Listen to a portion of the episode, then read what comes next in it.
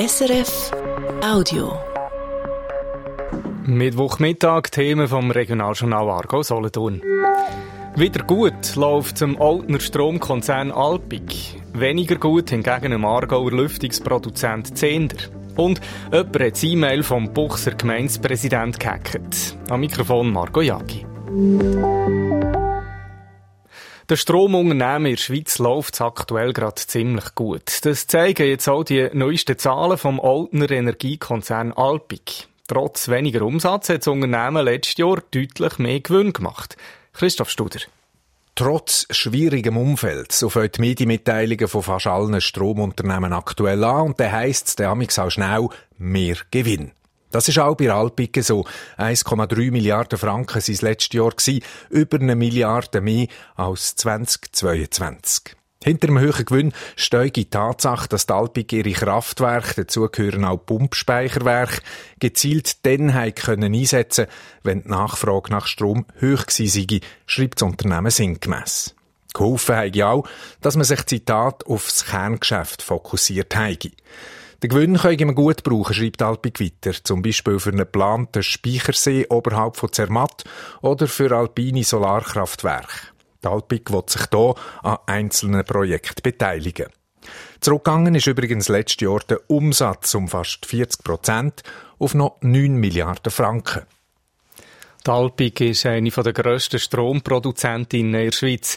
Insgesamt arbeiten knapp 1200 Leute für den Konzern. Der Hauptsitz der Holding ist zu Lausanne. Die Alpig AG ist hingegen zu Alten daheim. Andere Firma, andere Zahlen. Zehnder aus dem Aargau, die Heizkörper und Lüftungen macht. Sie hat 6% weniger Umsatz gemacht und der Renngewinn ist ab von 57 auf noch 45 Millionen Euro. Zehnder hat Probleme zu Deutschland und zu China, weil dort momentan die Baubranche nicht so gut läuft. Die Zukunft sieht trotzdem gut aus, heisst Und das sieht auch der Finanzanalyst Ken Wong aus Zürich so, der heute an der Bilanzmedienkonferenz von Zehnder war. Die Firma sei international gut aufgestellt. Nordamerika sei ein Markt mit Zukunft. Die Chance, dass das, äh, das Volumenwachstum wieder zurückkommt und der Markt wieder aufblüht, ist relativ hoch, so dass man dann zu einem späteren Zeitpunkt wieder äh, steigende Marge und steigende Ergebnisgewinne werden sehen. Und das wird einhergehen mit einem höheren Aktienkurs sein. Zehnder wird vor allem im Lüftungsgeschäft wachsen und sieht dort ein gutes Geschäft mit Anlagen, die das Klima in Schulzimmern soll verbessern soll. Hauptsitz von Zehnder ist Grenichen. Jemand hat das Geschäftsmail gehackt vom Gemeindepräsident von Buchs bei Aarau. Gestern sei das passiert, teilt die Gemeinde mit. Im Namen vom Gemeindepräsidenten sind hunderte Mails rausgegangen mit der Aufforderung, man soll auf einen Link klicken. Der Gemeindepräsident schicke ihm eine Nachricht zum Ablosen. Natürlich hat das nicht gestummen. Hinter dem Link war eine falsche Microsoft-Seite, die einem seine Login-Daten wollte. Man hat sofort reagiert, schreibt Buchs, und jetzt untersuchen, wie das passieren konnte. Im Moment ist die Stimmung der Gemeinde gerade angespannt, weil man über eine Steuererhöhung abstimmt.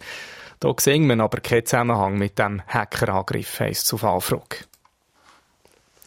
Die Online-Händlerin Galaxus baut einen Standort auf Süddeutschland, und zwar das neue Burg am Rhein. Unter anderem, weil es nicht vorwärts geht mit dem Projekt Zuzistorf in Nähe der Grenze zu Solothurn. Die Pläne für ein Logistikzentrum dort sind blockiert. Wir brauchen aber sofort mehr Lagerkapazität, schreibt Galaxos, und darum ähm, baut man jetzt eben das neue Zentrum auf Süddeutschland. Es ist etwa so gross wie das Zwohlen im Aargau. Auf Utzisdorf will man aber nicht verzichten. Man schaffe mit Hochdruck weiter, eine Bewilligung zu bekommen. Galaxus hat der Hauptsitz in Zürich und ein grosses Logistikzentrum zu Wohlen. Da können wir nicht mehr ausbauen, sagt Galaxus heute weiter. Heute oben im Regionaljournal gehen wir dann rund 500 Jahre zurück, ins Jahr 1499. Dann hat das Fricktal noch nicht zur Eigenossenschaft gehört, sondern zum Gebiet der Schwoben. Es war eine rauche Zeit, eine unschöne Zeit im Grenzgebiet entlang vom Rhein. Immer wieder hat es Überfälle auf die Fricktaler Dörfer. Einmal sind die Schweizer plündernd durchgezogen, dann wieder die Soldaten aus dem Schwobenland. 1499 unruhige Zeiten im Fricktal. Unter diesem Titel werden jetzt in der Region Fundstücke gezeigt aus dieser Zeit. Vorgekommen sind sie bei Ausgrabungen, die zum Teil Laien durchgeführt haben. Was da alles ist vorgekommen und mehr zu diesen unruhigen Zeiten im Fricktal, heute oben um halb sechs hier im Regionaljournal Argo Solothurn. Das war ein Podcast von SRF.